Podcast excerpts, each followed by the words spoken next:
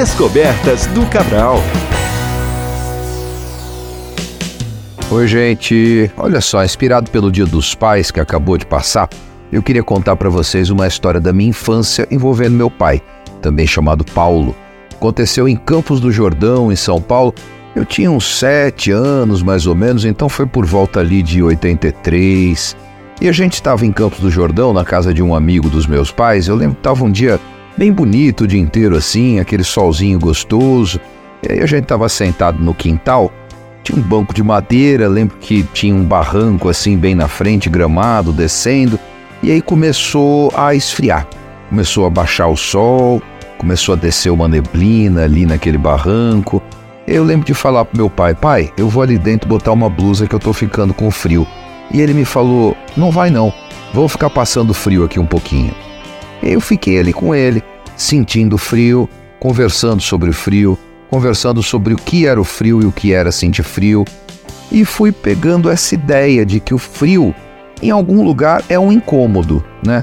Tem gente que fala o frio é psicológico. Não, o frio é físico, o incômodo é psicológico. É claro que pode chegar num lugar de um frio muito grande, de um desconforto muito grande, num extremo até uma hipotermia. Não estou sugerindo a ninguém aqui que vá pelado esquiar na neve.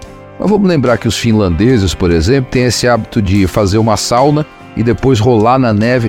Coisa que eu gosto de fazer parecida é fazer uma sauna, depois pular num lago gelado, ou então tomar uma ducha, uma cachoeira bem fria e ter esse prazer do choque térmico.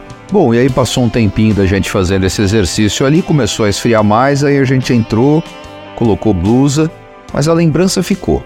E vocês sabem que até hoje, quando eu passo frio, me vem na cabeça aquele momento com meu pai, aquele momento de sentir o frio e conseguir dialogar com ele. Perceber que é uma percepção que pode ter algum desconforto, mas que se você trabalhar com ele, também é uma condição ambiental aí que não precisa ser tão difícil, não precisa ser tão impossível de lidar. Tem gente mais friorenta, gente mais calorenta, mas me parece uma coisa interessante esse aprendizado de conseguir lidar com os incômodos que o ambiente nos traz. Um grande abraço e até semana que vem. Descobertas do Cabral.